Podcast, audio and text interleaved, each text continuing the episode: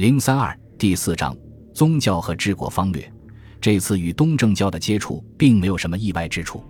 一年前，即公元九百八十六年，据说曾前往基辅，在《往年记事》中被描述为学者的一位拜占庭传教士，在弗拉基米尔的庭前传道。他并不是第一个拜占庭传教士，曾经来过一段时间。弗拉基米尔的祖母奥尔加个人已经皈依了。而且他自己也在君士坦丁堡受到了隆重的款待，弗拉基米尔的代表团也受到了最隆重的接待。这显然是精心策划的一场演出，将一位帝国观众的描述作为戏剧性的结尾。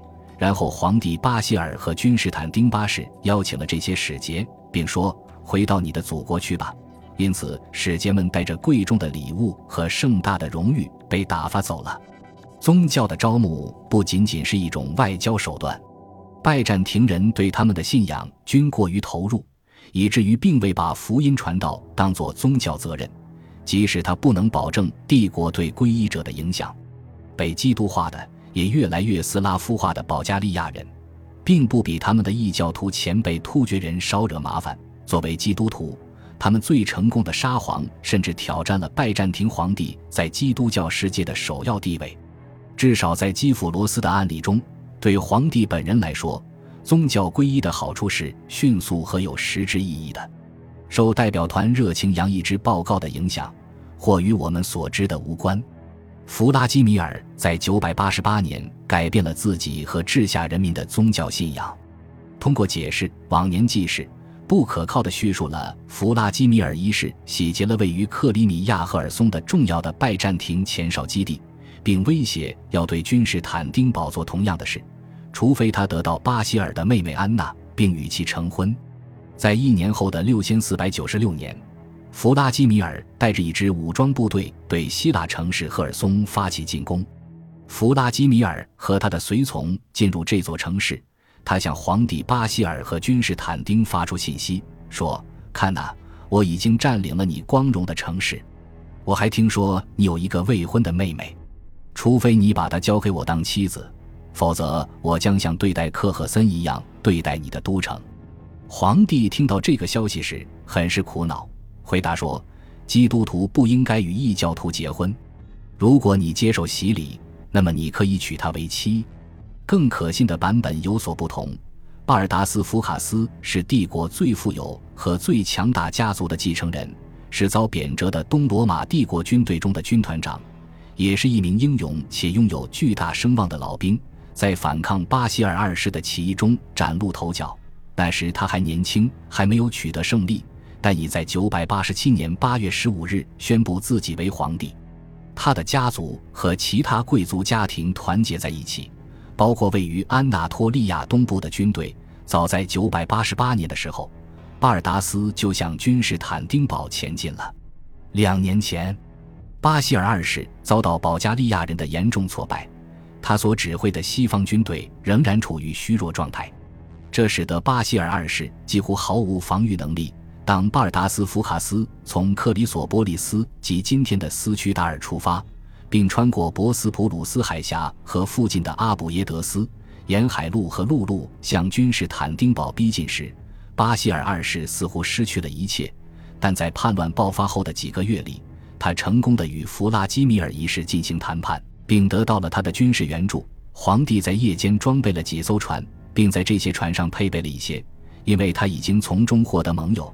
他还让他们的领袖及弗拉基米尔娶他的妹妹安娜为妻，从而使其成为自己的亲家。他和罗斯人一起毫不犹豫地攻击敌人，并轻松地制服了他们。因此，在公元988年的春天。六千个来自基辅罗斯的瓦朗格战士抵达，他们注定要继续留在帝国军队中，组成了首支瓦兰吉人卫队。这是一支著名的皇家精锐卫队。卫队从斯堪的纳维亚甚至是冰岛直接吸纳新兵。在一千零六十六年威廉征服后，也接纳了来自英格兰的萨克逊人和诺曼人。巴西尔二世亲自率领瓦兰吉人对抗叛军。在克里索波利斯第一次击败了他们的军队，然后又于989年4月13日在阿比杜斯击败敌军，巴尔达斯福卡斯在那里死去。显然是因为心脏病发作。在弗拉基米尔派出瓦兰吉人部队的九百八十八年早期，他还没有接受过洗礼。就在皈依之前，他可能已经袭击了位于克里米亚的赫尔松的拜占庭领地。但危机最严峻的时刻，他确实为拜占庭皇帝和他的教会领袖提供了重要的帮助。弗拉基米尔可能出于他自己纯粹的世俗理由来帮助巴西尔二世，还有人认为他继承了条约的义务。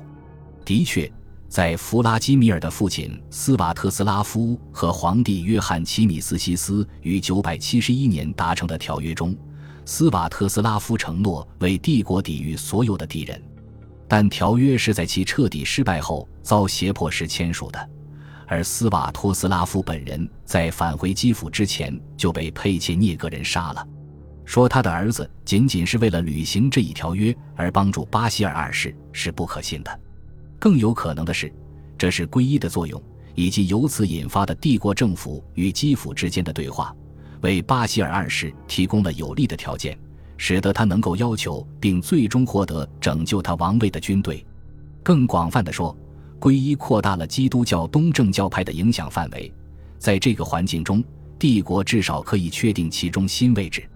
与独自生活在一个充满敌意的穆斯林、有对抗倾向的基督疑信论者、外来的异教徒和质疑教皇信条的西方追随者组成的世界中正相反，到了十世纪末期，拜占庭人已经创造了一个自治教堂的东正教联盟，而这些教堂注定要在数量上有所增加。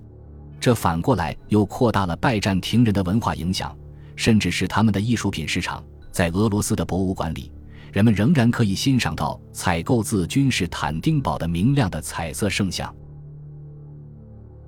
本集播放完毕，感谢您的收听，喜欢请订阅加关注，主页有更多精彩内容。